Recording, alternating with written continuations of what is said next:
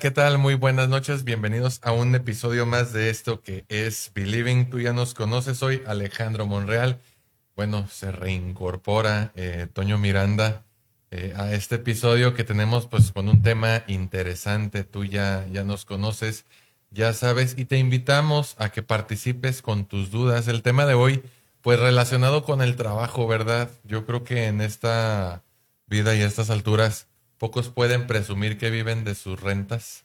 Y pues hay que ir a, como dicen luego ahí en el barrio, al marro, al, marroquí y, pues a, perseguir la chuleta, dicen otros. Pero creo que este programa o este episodio también quiero aprovecharlo para ir rompiendo esos mitos o esas creencias en torno al trabajo y sobre todo que ahora con las nuevas generaciones eh, hay una percepción distinta, ¿no? De lo que es y debería y podría ser incluso el trabajo, pero bueno, vamos abriendo el tema. Toño, ¿cómo estás? Bien, bien, gracias, Ale. Pues aquí, este, regresando al, al ruedo, hablar de, después de estas pláticas tan interesantes que, que tuviste con Fer, con Mili, y que la gente va conociendo un poquito más de, de Believing y saber que Believing no es eh, eh, el Toño y el Ale, ¿no? Sino es eh, psicología infantil, psicología de pareja, de familia. De familia. falta que la gente conozca a Diana, a Salma, a, Fernando. a Fernando. O sea, Believing es todo un concepto de, de, psicología que poco a poco los vas a ir introduciendo tú en estos live y, y van a ir conociendo las diferentes perspectivas de de lo que hacemos. El tema, pues bien interesante, eh, volviendo al, punto este de que la psicología no nada más es la psicología clínica la que nosotros manejamos, sino también hoy nos vamos a meter a la psicología organizacional. En algún otro momento traeremos a César, eh, que para que nos hable de inteligencia artificial aplicada a la psicología, porque luego la gente empieza a decir es que la inteligencia artificial Sí, nosotros la estamos aplicando, luego estamos a la vanguardia en ese sentido y estamos eh, luego platicando, les vamos a platicar de un programita, no un programita como tal, todo un sistema de inteligencia artificial aplicada a la psicología ahí para irles, irles diciendo qué onda, pero hoy tenemos un, un desarrollo del tema relacionado con el desarrollo organizacional, psicología organizacional, que tiene que ver con jefe, patrón, líder, eh, ambiente de trabajo y todo ese tipo de cosas, ¿verdad? Sí, y, bueno, la, la, idea surge, porque lo estábamos platicando hace días, nada, no es cierto, pero surge este, porque en la consulta frecuentemente me hacen esa pregunta. He podido acompañar casos en los que abiertamente mis pacientes me preguntan, o, o mejor dicho, me plantean la situación, no me lo preguntan directamente. Me plantean una situación como la siguiente Fíjate que llevo, este, no sé, 15 años trabajando en la misma empresa. Pues vamos a decir que es una empresa reconocida a nivel, este, al menos nacional. Con cierto recorrido, o sea, e, e, es ese trabajo que todo mundo soñamos en algún momento de nuestra vida, que, al menos a mí me decían mis abuelos, ¿no? Es que tírale para allá, no, es que si trabajas ahí te va a ir bien y que te van a esto y que tal otro. Y, muchos crecimos con esa historia, ¿no? Crecimos creyendo que el objetivo en la vida era estudiar una carrera, sacar buenas calificaciones y que esas buenas calificaciones nos iban a asegurar un futuro en una empresa relativamente estable donde íbamos a recibir un sueldo que nos iba a permitir hacer una vida y poder compartir esa vida con nuestra familia. Pero hoy en día sabemos que esa es una de las mentiras más grandes del mundo, ¿no? Ya la, la, la carrera universitaria no te garantiza 100% el éxito profesional. Hay otros factores que están influyendo, se le están apostando otras cosas y creo que también esa parte me gusta mucho, Toño, que las nuevas generaciones se están atreviendo a apostarle a lo que les gusta. Antes era como que rarísimo que si no seguías las indicaciones que o los resultados que obtenías cuando te aplicaban el Angelini o el CUDER o cualquier otro instrumento, dices, ah, caray, pues está siendo bien aventado. Yo recuerdo que tú me decías hace como unos 8 o 10 años, hablando de orientación vocacional, que le apostáramos más a lo que nos gusta que aquello en lo que probablemente seamos buenos, ¿no? Porque si no somos buenos en lo que nos gusta, podemos desarrollar esa habilidad o podemos desarrollar esa competencia. Sin embargo, si no somos felices en lo que somos buenos, ahí el problema se pone más complicado. Pero, ¿crees tú que haya como un indicador que así como me lo plantean algunos de mis pacientes, puede decir, es un buen momento para cambiar de trabajo, para darle las gracias a mi patrón, es muy aventado, ¿a qué le apostarías tú? Perdón, ahí hasta se me atoró. Una pregunta tan difícil. No, pues es que, digo, ahorita lo acabas de, comentar. Estando en un trabajo que te guste, vas a desarrollar las habilidades, pero estando en un trabajo que no te guste eh, y que no sea lo que tú buscas, finalmente las habilidades las podrás encontrar, pero te vas a sentir tremendamente frustrado. Estamos en un momento, ahorita que, lo, que los acabas de relucir y lo hablábamos en la mañana con los compañeros, esto de trabajo en Telmex, eh, en Comisión Federal, en, Peñoles, estamos hablando de empresas de aquí de la laguna. Incluso este, había temas hasta como de maestro, ¿no? Que, te vas a jubilar ya, este, eh, Betabel, y vas a tener tu sueldito cada 15 días. Este, luego te decían los viejitos, llueve, truene o relampaguee. Tú cada 15 días vas a tener tu sueldito.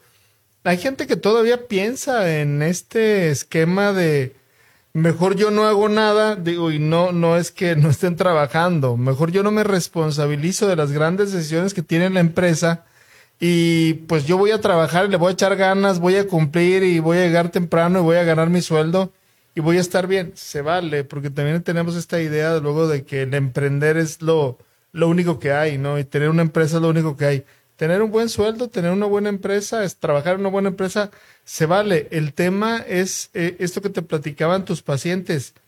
Empieza a sentir uno eh, que no lo valoran, empieza a sentir uno que ya pasó el tiempo, empieza a sentir uno que ya tiene 35 años y que si la empresa lo saca, eh, ya no va a ver ese trabajo que tiene.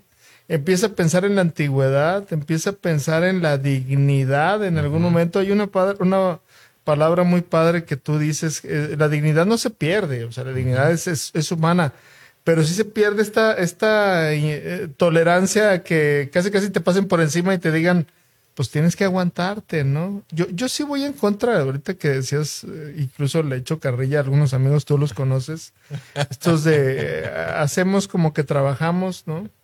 ya sé como que nos pagan, este, perseguir la chuleta, no hay de otra, hijo, esas cosas, digo, habrá gente que sí le funcione, pero creo que ahí estás declarando que estás haciendo las cosas porque las tienes que hacer y no porque te gusten. Pero sí creo que hay indicadores y creo que es de, de lo que hablaremos tú y yo ahora, que sí dicen que ya no debes de estar en ese trabajo, que sí dicen que tenemos que buscar una segunda alternativa y que sí dicen también que hay momentos donde el trabajo son como olas que se tienen que tolerar y no quiere decir que estés en un mal trabajo, sino nada más es un mal día. Diferenciar entre esas cosas creo que nos va a permitir decir, ¿estoy en el trabajo adecuado o no? ¿Hay preguntas o le seguimos acá? Hay por aquí un comentario muy interesante. Cotorro. Dice uh, Denil Erube Quirino de la Fuente. Buenas noches.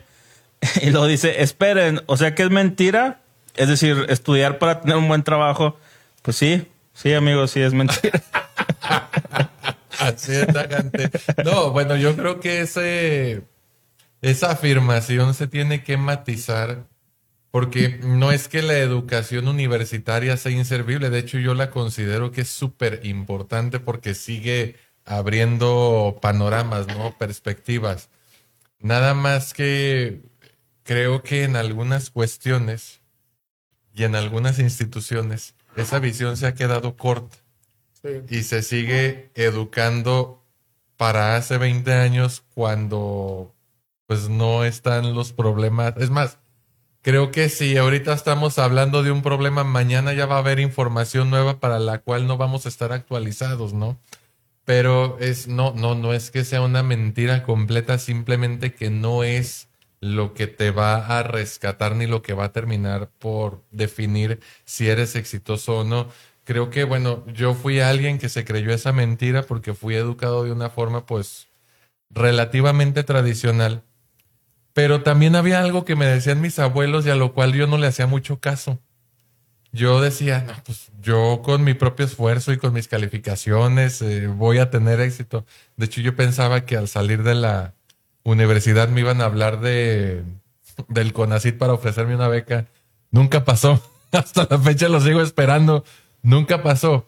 Pero hay algo bien importante que es el conectar con las personas.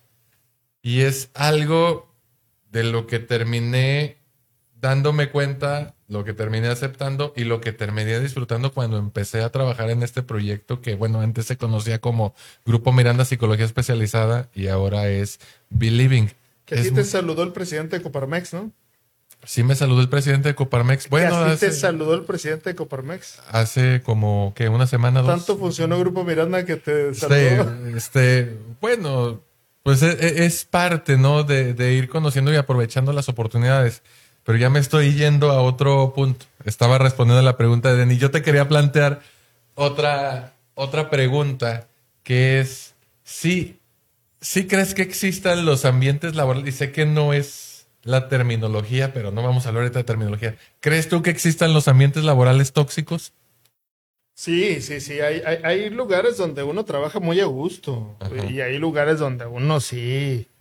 O sea, el ambiente está para el perro, ¿no? O sea, hay ambientes donde tú dices, híjole, te tienes que cuidar porque si no te van a fregar. Eh, hay mucha envidia hay mucha competencia mal entendida, hay esta lucha por los puestos, hay eh, gente eh, lambiscona, ¿no? y, luego gente lambiscona que sube, ¿no? Vivimos en un sistema, desafortunadamente, en Latinoamérica y sobre todo en México, donde eh, no el mérito no necesariamente es el que te hace crecer, sino el que te lleves bien con el del sindicato, que te lleves bien con la el director, este, que te lleves bien con el rector, que alguna vez, digo, no, no espero no quemar gente.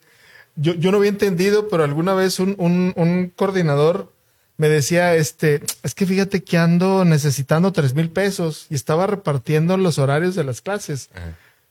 No, yo nunca lo entendí. Y luego después dije, ah, chis, pues el paquete lo pagaban en tres mil pesos. O sea, más bien me estaba diciendo que me daba una clase por eso digo, no, no, estoy diciendo yo que sea una blanca paloma, pero sí se me fue totalmente. Obviamente no lo iba a hacer, pero hay mucha gente que eh, en México, a mí siempre me ha gustado esta escena de del abogado del diablo, la, escena final donde eh, Al Pacino ya Keanu Reeves se le, se le va y le dice al final, se pone como de entrevistador o de, reportero. Y le dice, ah, ándale, deme una entrevista porque te fue muy bien. Y luego le dice el Keanu Reeves, eh, estaba con esta niña muy guapa, pues no me recuerdo el nombre, te uso muy malo para los nombres, pero en la película le dice, sí, ándale pues, te doy la entrevista y lo dice Al Pacino, dice, la vanidad, la vanidad siempre, siempre va a mover muchas cosas cuántos puestos no se ganan o cuántas situaciones no se ganan privilegios a través de la vanidad del jefe, ¿no? del patrón. Pero fíjate, ahorita, ahorita que decías de, los ambientes tóxicos, a mí, a mí no, no me gustaría dejar de lado la experiencia que tú tienes a la pregunta que hacía tu, tu alumna, ¿no? Es, hay que recordar, sí se les puede decir, ¿verdad? Eh, primer lugar, alumno, primer, lugar de qué?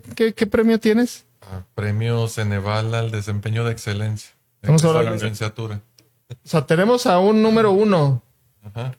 Que... Este, primer lugar estatal en el examen de ingreso a la docencia de bachillerato. Ajá. Eh, y luego, ¿qué, ¿qué, pasó? ¿No te habló la NASA ni te habló el... el no. Bueno, sí, te habló. No te habló el CONACIT. Ok. Y luego, ¿por qué renunciaste para este trabajo de psicólogo que anda uno manejando taxis y luego todo este tipo de cosas, con todo respeto para los taxistas. Pero es, ¿por qué terminaste en este proyecto, Alex, si tú eres el número uno A ver, platícale a tu alumno qué fue lo que pasó. Híjole, pues toda la historia completa. No, no, no, nos, nos, lleva toda la hora, pero a ver, ¿por qué si tú eres un primer lugar estatal y tenías, eh, lo sigues teniendo una inteligencia altísima, ¿por qué decidiste emprender tu propio negocio e ir a tu consultorio y desarrollarte? A ver, ¿qué fue lo que pasó? ¿Qué mosca te picó? Híjole, tuve la suerte no quiero dejar de decir que ha sido suerte de trabajar en una institución, en una ONG y en una institución pública. Trabajé ocho, siete años, perdón, casi ocho para el estado de Coahuila como maestro y no me sentía contento. La realidad es que no me sentía contento. Y descubrí, gracias a mis procesos terapéuticos, gracias a la introspección, que también el no sentirme contento me llevaba a victimizarme constantemente. Estoy hablando desde mi trinchera. Ahorita voy a omitir los factores externos que a lo mejor pudieron estar incidiendo.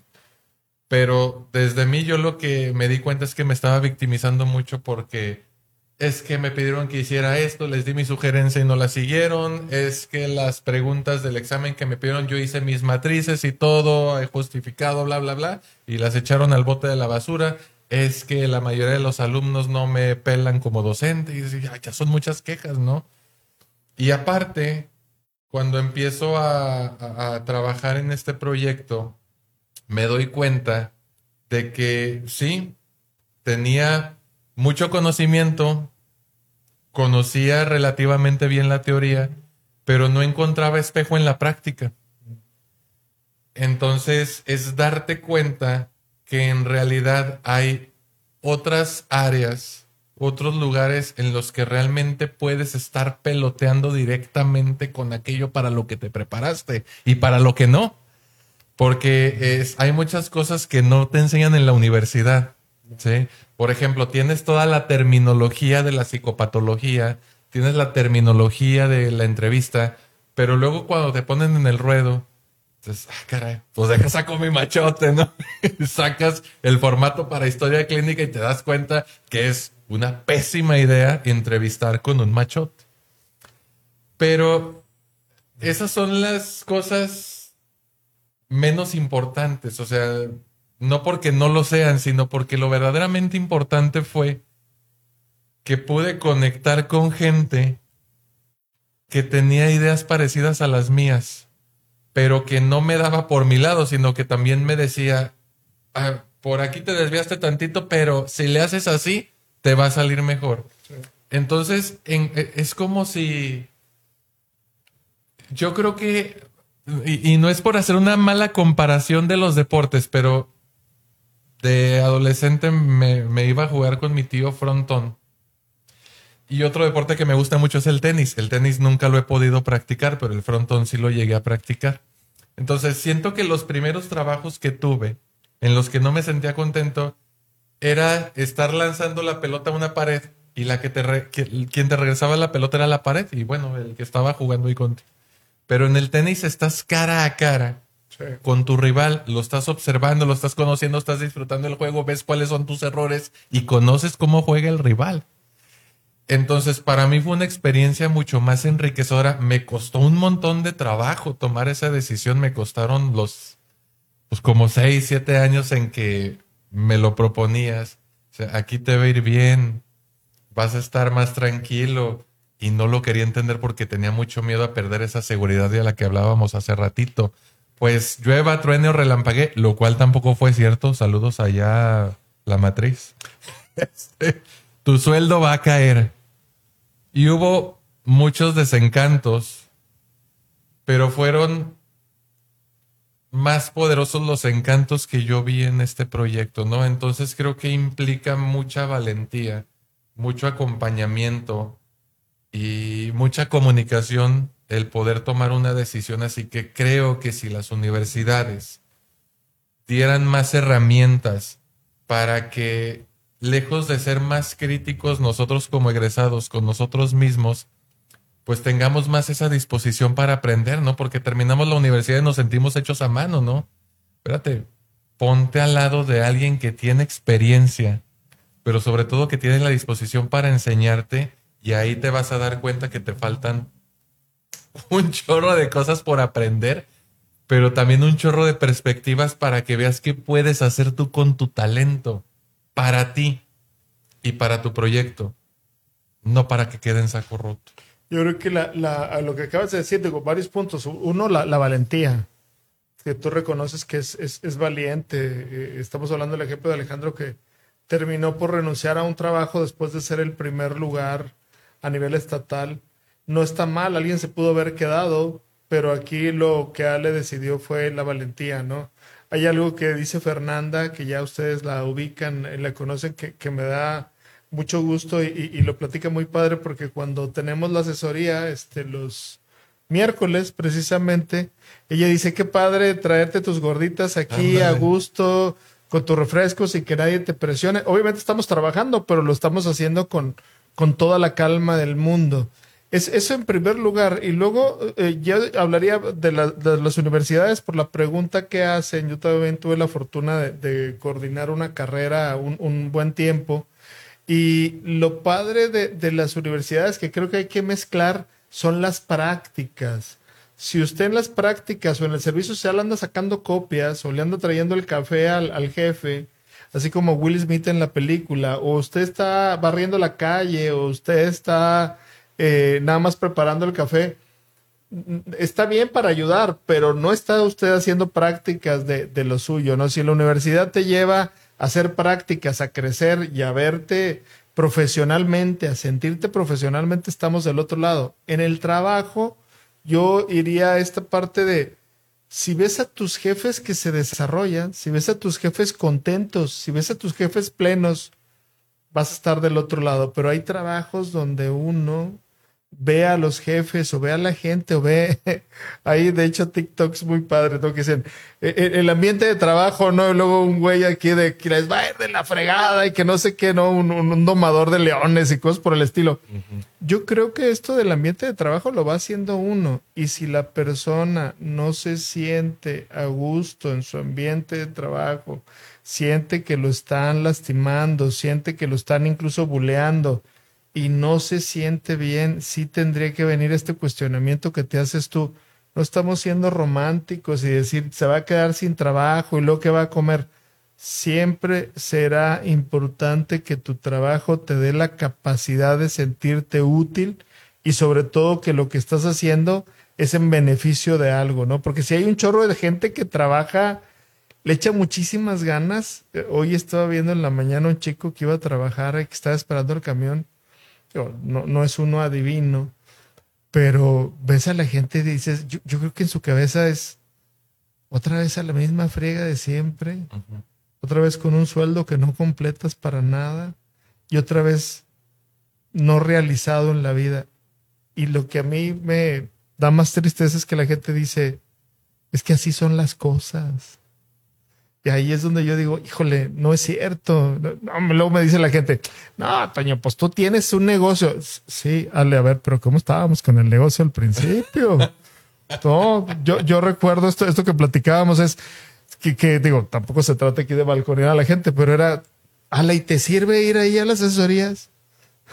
Porque era así como, estás muriéndote de hambre, ¿no? No, no, la verdad no, lo, hemos platicado incluso en, momentos, y no porque hable uno de su experiencia y presuma, no, sino ha costado trabajo. Eh, a veces que hemos ido a echarnos ahí unos tragos, como dicen por ahí, y, ir a la, a la, famosa botana, pues hemos hablado con algunos doctores que luego médicos que dicen, este, se puede comprar un carro, se puede comprar una casa, se puede trabajar en lo que te gusta y no estamos siendo, diría alguien por ahí, no estamos siendo etilistas, no estamos siendo elitistas, estamos siendo, sí se puede, teniendo un esfuerzo, teniendo disciplina, pero sobre todo teniendo bien claro hacia dónde vamos. Y hay gente que trabaja y piensa que es lo único que hay, ¿no?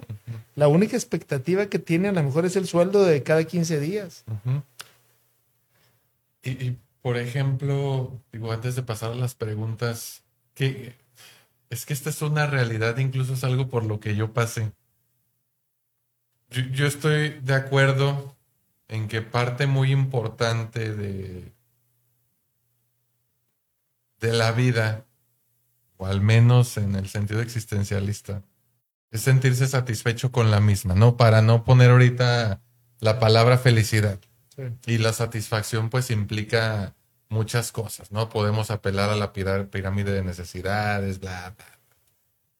Pero con cómo están las cosas en el mundo ahorita, que puede haber opiniones muy distintas y podemos a lo mejor traer la noticia de acá, traer la noticia de acá, checar los indicadores del PIB y que si el país se está desarrollando y que si las crisis económicas.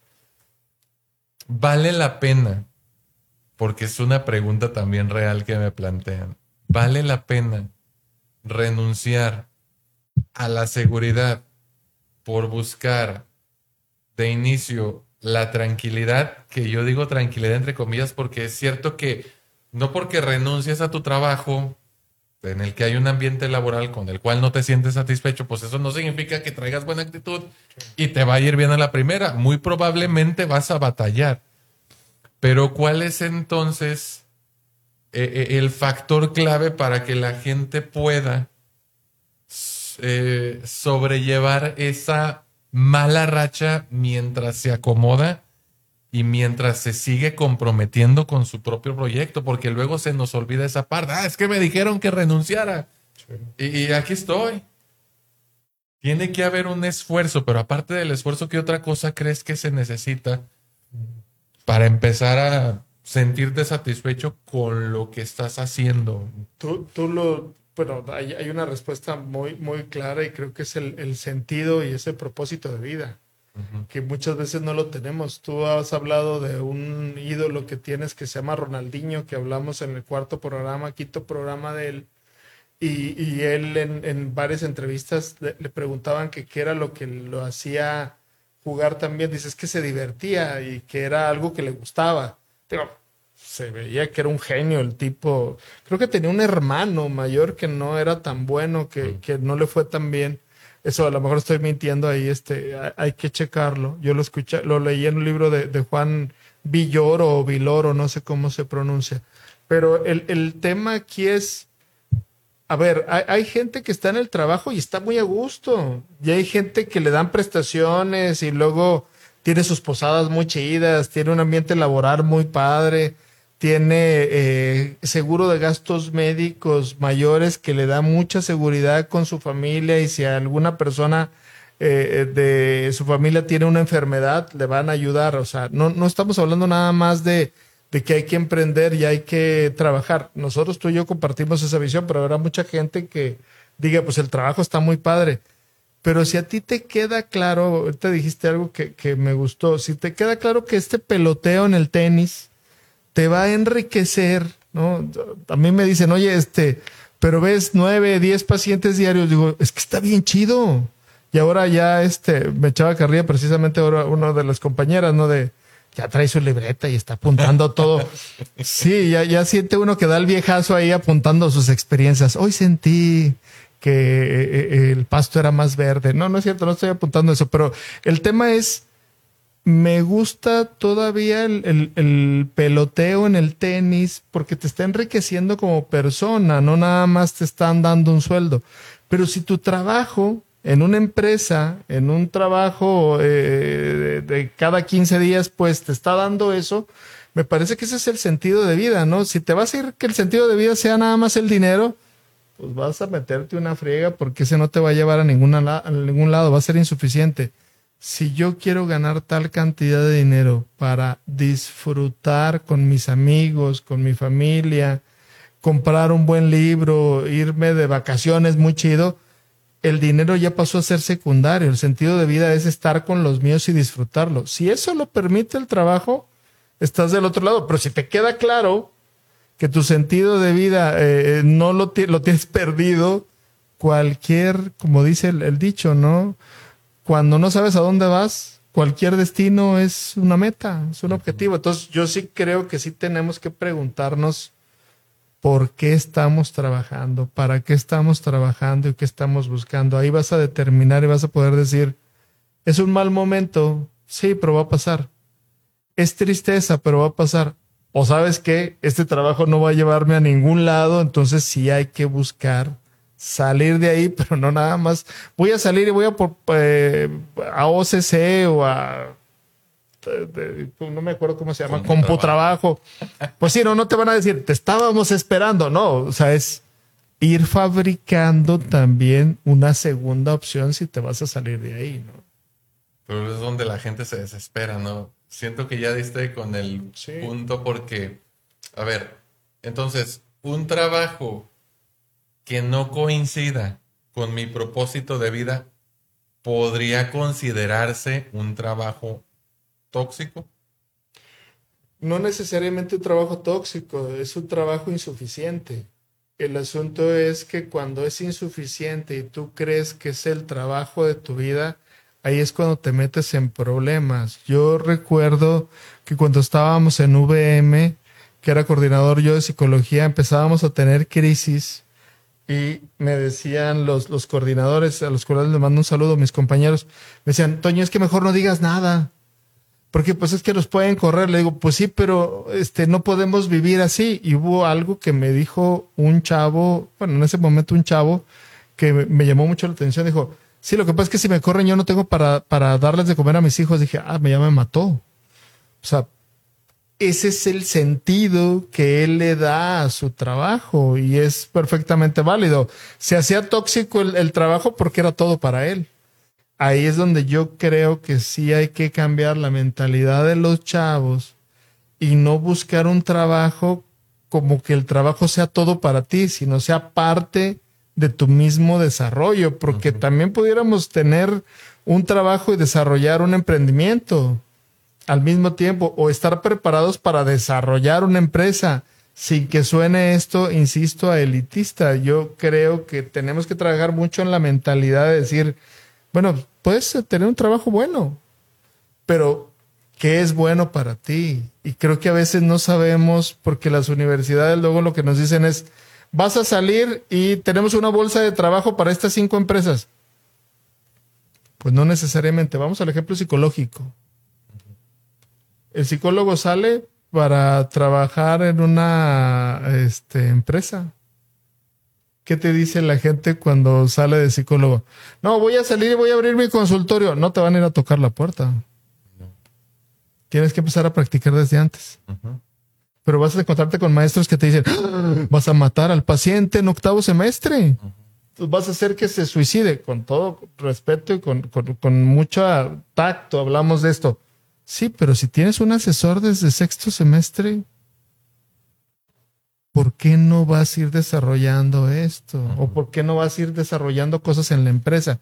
Creo que luego no nos preparan para producir, para innovar, para tratar de ayudar. Nos preparan para recibir. Entonces, casi casi te están diciendo, tu trabajo soñado es que tú trabajes en Lala. ¿Sí? Oye, es muy buen trabajo Lala, sí, pero sí será. Oye, pero me gané el primer lugar me lo gané. Gracias a tu esfuerzo, estás en primer lugar. Pues deberíamos estar trabajando en la NASA. Pero no. Y luego, pues andabas batallando ahí con el sueldo, ¿no? Digo, ya, ya estamos aquí ya. ventaneando. No, no, es que también pagan muy poquito, ¿no? Un sueldo de 12 mil pesos ahorita, pues es, es poquito. Muy poco. A ver, esto creo que va, ya, viene la parte ñoña, ¿no? Va muy acorde con lo que decía Freud de al hablar de salud mental y palabras más, palabras menos, decía que había dos factores que eran determinantes para hablar de una salud mental en el individuo, ¿no?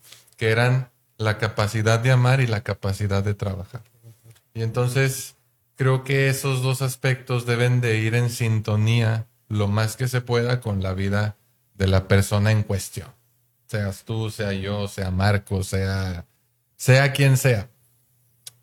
Pero, hablando de los ambientes laborales tóxicos, y ahorita que ponías el ejemplo de estos jefes vanidosos que eh, gracias a su vanidad pues permiten o no el crecimiento de sus colaboradores.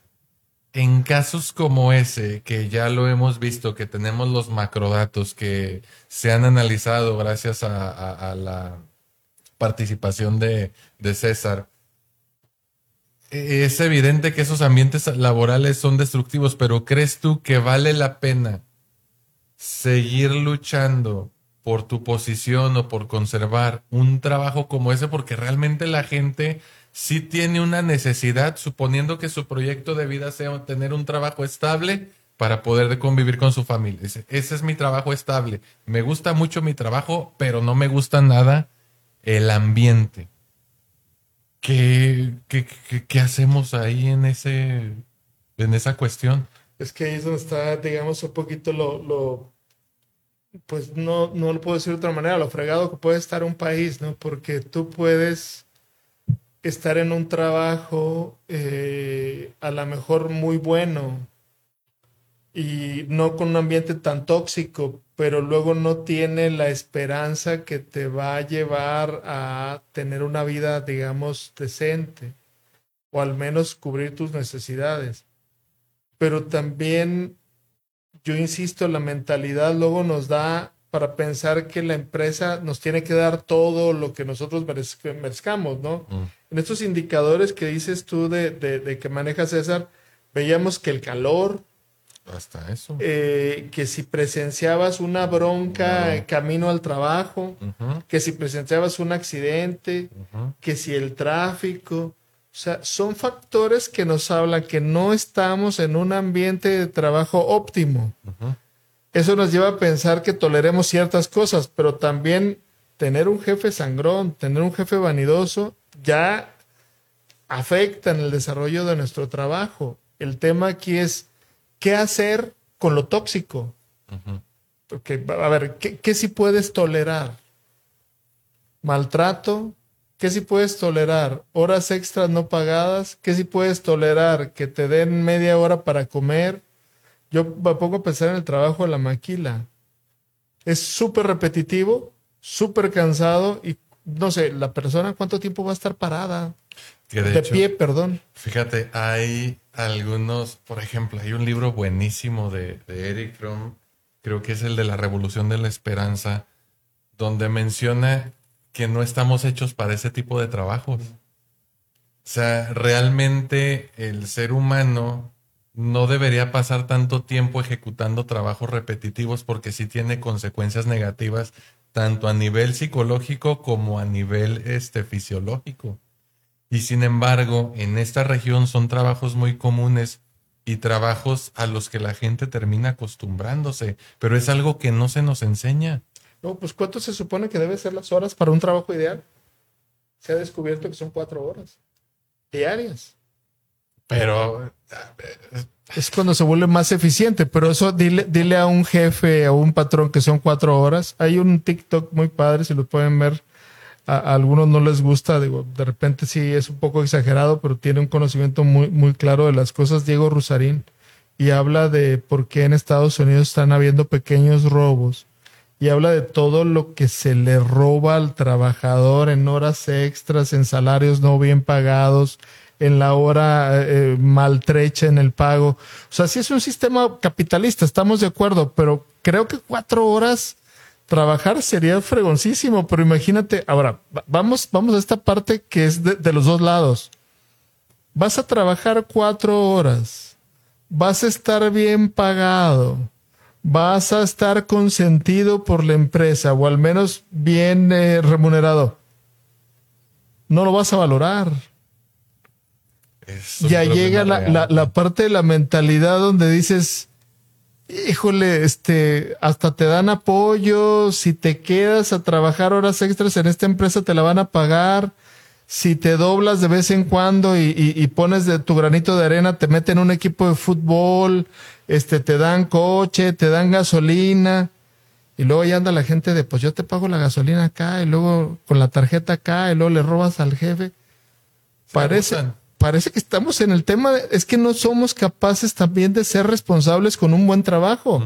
Por eso también digo, Marco tiene un libro muy padre de, del emprendimiento también para emprender y para ser tu propio jefe necesitas medirte. Porque empiezas a ganar lana y dices tú, ah, esta no es utilidad, vámonos a gastarla. Entonces, no hay empresa que resista este, este maltrato. No estamos preparados mentalmente, la gran mayoría de los mexicanos, para administrar la abundancia, porque ni siquiera pensamos que la abundancia puede estar dentro de nosotros. Si tú le dices ahorita a un psicólogo, es que se te va a llenar el consultorio. Ah. Como la mamá de No, No, ¿cuánto le dices? Es que te dice, te dicen, hablando de la carrera de nosotros, es que se te va a llenar el consultorio. Ah, no es cierto. Sí me ilusiona, no, pues no te van a ir a tocar. O sea, no, oiga, vende hamburguesas y da consulta, pues no, o sea, no, no es lo mismo. Aquí el tema es cómo mediamos entre una cosa y otra. Hay mucha gente ahorita que nos está escuchando, nos está viendo, nos va a ver más tarde, que está sufriendo bullying en el trabajo. Bueno, moving pues en el trabajo. Pero dice, pues esto es lo que tengo que aguantar. Y hay mucha gente que está privilegiada en el trabajo y no se ha dado cuenta. No, a mí sí he escuchado gente que, por el otro día me platicaban una experiencia de, había vales de gasolina y se los empezaron a pasar les daban eh, eh, boletos para conciertos, les daban para alimentos y luego los vendían y dices tú, no, o sea, también hay que valorar lo bueno que tienen las empresas. Hay otra, creo que sí te lo había platicado y ahorita para pasar a las preguntas que tuve la oportunidad de platicar con un empresario mm. Que me decía que él le daba bonos y yo me quedaba así. Bono para que te equipes este, y te compres ropa para ir a hacer negocios, ¿no? Y que sus colaboradores se lo gastaban en cosas para que, las que no era ese bono. Eh, bono por, si me lees tantos libros a cada dos meses, te voy a dar un bono nada más por leer. Y al que se mete a estudiar y, y realmente no lo supieron valorar, que tú dices, esto es lo que estamos buscando y esto es lo que la gente no está supiendo, supiendo. es que todavía más fuerte. Sabiendo, valorar, pero son cosas reales. O sea, está tanto lo del lado A como lo del lado B y generalmente, digo, igual hay una ideología política circundando en redes sociales que nos está presentando solamente una cara de la moneda, ¿no? Ahorita yo hablaba, yo me victimizaba en mi trabajo, es decir, yo mismo estaba cerrándome las puertas al cambio. Hasta que no dejé de hacer eso es cuando me atrevo a dar el salto. Pero no vemos más allá. Sí, bueno, preguntas, Marco, porque si no voy a empezar a ya, ya, se enojó.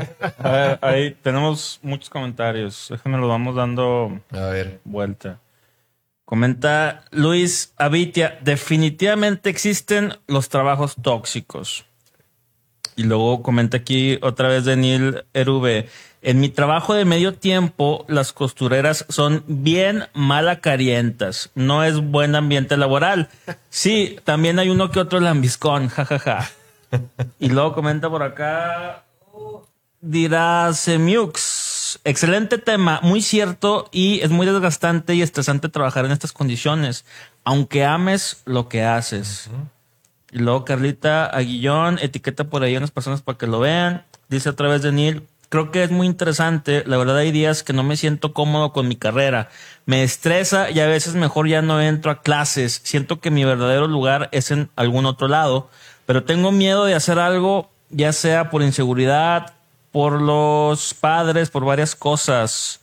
Usted que ya pasó por eso, ¿valdría la pena dejarlo todo y entrar a una carrera que de verdad me gusta? Es una pregunta muy interesante. Híjole.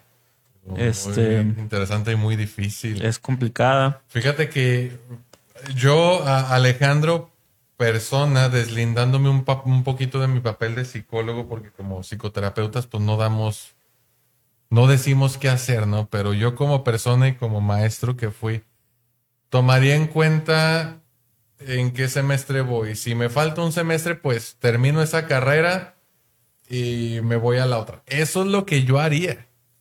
Pero hay que tomar en cuenta, muy en cuenta, lo que tú quieres. Me platicaba la otra vez, este, ni recuerdo quién, pero estábamos teniendo una plática que decía, es que tú qué, tú qué me recomiendas hacer porque no, no sé qué esté pensando.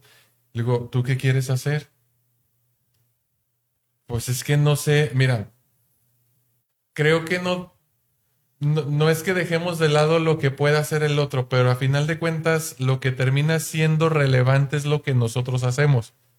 Tú vas a tomar tu mejor decisión y tenlo por seguro que el otro va a tomar su mejor decisión. El resultado va a ser el mejor resultado posible, pero siempre debes de tomar en cuenta lo que tú quieras, porque los otros van a hacer lo que mejor consideren. Así que deja de pensar en lo que va a hacer el otro y empieza a pensar en lo que quieres hacer tú. Ahorita Toño hablaba del propósito de vida. A lo mejor sientes que ya tu carrera, hijo, no está haciendo clic con lo que tú tenías pensado. Y ahí, si tú ya lo pensaste, si tú ya lo reflexionaste y estás convencido de que ese no es tu propósito, así te falte un día para terminar la carrera, toma tu decisión. Y te va a costar trabajo reincorporarte, pues sí, luego una vez se lamenta y se echa culpas y es válido, es normal, pero no le dediques más del tiempo necesario a pensar en lo que tú ya consideraste que es la mejor opción para ti. Ese sería mi consejo de ex profesor a ex alumno. Comenta Kikina Frisbee. Yo conozco a alguien que renunció a un superpuesto en reconocida empresa cervecera por su familia, porque iba a viajar mucho y sus hijos estaban súper chicos. Eso es lo mejor del mundo, comenta ella. Y luego remata acá y dice, ahí es cuando vale la pena renunciar al trabajo absorbente y que los hijos conozcan a los padres. No, pues ya me dio en la madre, digo, porque eh, conozco muy bien el caso. Bueno, a mí me ofrecieron trabajo en una bueno, tenía trabajo en una un reconocido escuela, la número uno en la región, y luego me dieron trabajo en una, iba a ejercer una carrera en una cervecería, y a mí me preguntaron en algún momento si, este, ¿por qué renunciaba? Entonces yo dije, renuncio porque quiero ver a mis hijos, ¿no? Quiero estar presente en la vida de mis hijos. Y hasta ahorita ha valido la pena, porque después de 20... Ay, renuncié en el 2003, que son 20 años. 20 años después tengo la fortuna de decir, ha valido la pena estar con mis hijos presente y que mis hijos me conozcan, ¿no? De hecho, hubo la posibilidad más adelante de entrar a o desarrollarme en una escuela de las que les nombraba ahorita. Y yo decía, no, pues puedo ser hasta pues el director y puedo ser hasta el presidente, pero mis hijos no me van a conocer, o sea, van a decir, ahí va el señor presidente, pero en la casa, pues quién sabe quién será. Yo creo que ahí es donde viene lo del propósito y a lo mejor le están preguntando a las personas menos indicadas. Nosotros siempre hemos dicho, hay que seguir nuestro corazón y, y seguir lo que nos gusta, ¿no? Yo estudié cuatro semestres de ingeniería este, no sé qué andaba haciendo, pero creo que tenemos que dejar de romantizar este tema de, la carrera. Ahorita que, nos preguntan esto, si no, si te equivocaste de carrera no pasa nada. Y pensar también esta idea de, es que salí a los 22 años, ya estoy muy viejo. Ah, no manches, yo tengo 50 y quisiera estudiar ahorita medicina. O tengo 50 y quisiera seguir estudiando yo creo que tiene que ver con las ganas y la motivación que tenga uno en la vida. Si es cierto la disciplina, si es cierto la responsabilidad, si es cierto levántate temprano, si es cierto bañate todos los días, pero si no haces lo que te gusta, no vas a llegar a ningún lado. Aquí el ejemplo que da Kikina, por cierto, es mi esposa. Este, yo siempre le aposté a, a bueno, y le apostamos ella y yo a estar cerca de nuestros hijos, ¿no? La pasamos muy mal 2004 y 2005 pero gracias a Dios, y lo tengo que decir así, gracias a Dios estoy haciendo lo que me gusta, ha valido la pena y mis hijos y mi familia ha valido la pena. Yo tengo un comentario. Muy bien, adelante. Me gustaría bajar un poquito el nivel de la plática porque siento que estamos muy dirigidos a la gente que sí puede decir, ah, pues no hay problema, me salgo y me cambio de trabajo uno menos tóxico. Pero ¿qué pasa si alguien, por ejemplo, en la maquila, como decías tú, que pues tiene que ir a jalar porque pues no tiene opción y si se sale, los hijos no comen, ¿verdad? Entonces, Toño, yo trabajo en la maquila y mis compañeras eh, hablan de mí. Ahí, ¿qué le recomendamos, por ejemplo? Entonces, no, ya la tienes ahí en la... No, pero dice así, pero por sorpresa, porque es un... Miren, el trabajo a mí me gusta, bueno, cada aspecto de la vida me gusta pensarlo como si fuera una pequeña simulación de la vida. El trabajo es un, es un ecosistema. Un ecosistema que recibe retroalimentación de quienes viven en ese ecosistema. Y en la vida no quiero polarizarlo así como con gente buena y gente mala. En la vida hay gente que tiene sus propias ideas, sus propias creencias, sus propias necesidades. Y en la vida también hay gente egoísta y gente problemática. Esa misma gente, hágase de cuenta que el mundo es la población y el trabajo es una pequeña muestra que extraes de esa población. Entonces, si en la vida en general hay 10 personas tóxicas, vamos a decirlo así, bueno, en el trabajo por lo menos te vas a topar con una. Y esta es otra de las grandes preguntas la que acabas de hacer, Marco, que, que me hacen algunos, frecuentemente me hacen algunos de mis pacientes. ¿Cómo le hago con ese tipo de situaciones o de circunstancias, no? Hay varias opciones. La difícil es intentar resolver el problema directamente con la persona que no siempre funciona. O bien buscar comunicación para que un supervisor, un manager o un gerente medie entre ustedes dos, que sería lo más adecuado. Y la otra es que es maravilloso y que es, me ha costado años aprender, no te tomes nada personal.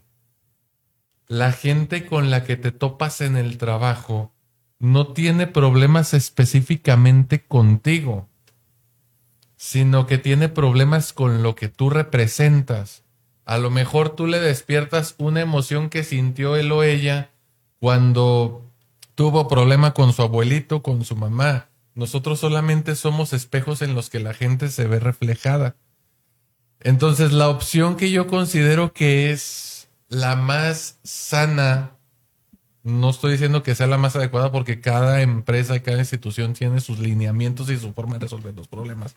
Pero creo que la más eficiente a la hora de, esto es si el conflicto no ha escalado tanto que haya violencia de por medio y ya está en riesgo mi integridad, entonces trata de guiarte bajo esta premisa. No te tomes nada personal, porque por más que hables, por más que intentes convencerlo, tú no eres el problema. El problema vive dentro de la otra persona, igual tú. Tienes por ahí conflictillos que te despiertan otras personas, pero igual eres más equilibrado y lo manejas mejor.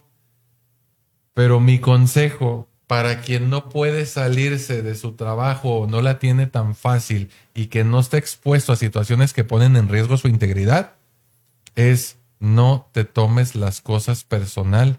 Es como metafóricamente hablando, úntate de manteca de cerdo y que se te resbale, porque si no, no vamos a terminar con ese problema y si te es posible buscar ayuda profesional. O sea, hay muchas formas de acudir a un psicólogo en instituciones públicas, en instituciones privadas, pero si sientes que ya te está afectando mucho, hay que buscar esa ayuda. Y lo otro, esos ambientes tan tóxicos que suceden en las maquilas, precisamente es lo que hemos estado estudiando con ayuda de César, qué es lo que tiene que mejorar en las empresas, porque factores tan importantes como que no haya ventilación suficiente en el trabajo ya están incidiendo directamente en la salud mental de los colaboradores y en su rendimiento. Imagínate una situación así. O sea, ya es real que se puede multar a las empresas que no tienen controlada este tipo de interacciones entre sus colaboradores tratando de contestarla así eh, directa a la, de Marco, yo viéndolo en, otra posición y digo, estando en, la misma la misma línea, pues filosófica es eh, eh, la persona en la maquila sí se tiene que resistir, sí tiene que aguantar por lo pronto el trabajo y siempre buscar una segunda opción. Lo que dice y prepararnos para una segunda opción. Yo sigo pensando que si hay para comprar un boleto para ver al Santos, o si hay dinero para comprar dos caguamas diarias, o si hay, bolet si hay dinero para comprarte ciertas cosas eh, eh, hay que hacer, tratar de hacer el sacrificio. Sé que es bien difícil y sé que pudiera parecer que lo estoy diciendo desde mi postura de privilegio. No, hay veces que tenemos que hacer el esfuerzo enormemente. Yo nada más les cuento así rápido porque sé que ahorita hay que ir a ver a los algodoneros contra los pericos en la final. Pero nada más para, para rematar un poco, yo darles un ejemplo, tenía una persona que era despachador, paciente despachador de una gasolinera y me pagó la terapia durante tres años. Eh, despachador. No faltó una sola vez. Cuatro hijos que mantener. Tres hijos estaban en la escuela. Nunca faltó a la terapia y eso hizo que su terapia lo llevara un paso más adelante. Sé que usted estará pensando, garbanzo de libra. No, no es garbanzo de libra. Es tener bien claras las cosas pero es una persona que logró durante tres años, sin faltar una vez a la semana, a lo mejor habrá faltado una vez en esos tres años, con su sueldo de despachador de una gasolinera pudo ir a la terapia. Cuando habla Ale del DIF, habla Ale de instituciones que pueden ayudar queriendo, se puede y si usted necesita en algún momento alguna ayuda y que podamos eh, a través de la valorar la necesidad de la persona y venir con nosotros, con muchísimo gusto lo, le podemos echar la mano. Pero en la pregunta directa de Marco es si aguantar, pero buscar una segunda opción siempre, que siempre la va a haber, ¿no? Muy bien, muchas gracias. ¿O de qué? Ale, hay que rematar el... ¿Hay más preguntas? Sí. No. No, yo tengo varias, pero siento que nos vamos a alargar mucho. Entonces, igual lo dejamos para una segunda parte que estaría interesante. Una segunda parte. Ale, ¿ya vas a recordarle a la gente? Recordarle que eh, pues, que hablen. A ver, voy a poner aquí el número en pantalla. Sí. 871-230-9682. Si lo dije bien, si no, corréjanme. Muy bien. Estamos en este, Las Margaritas, acá en Torreón, Coahuila, a escasos metros de Soriana Constitución y escasos metros de las costillitas que ustedes ya seguramente conocen. Y pues saliendo de la terapia se puede pasar a echarse su, su orden de costillas. Tenemos especialistas en todas las áreas de la psicología y de la psicoterapia. Eh, ya conoció usted a Fernanda, conoció usted a Milagros, nos conoce a Toño y a su servidor.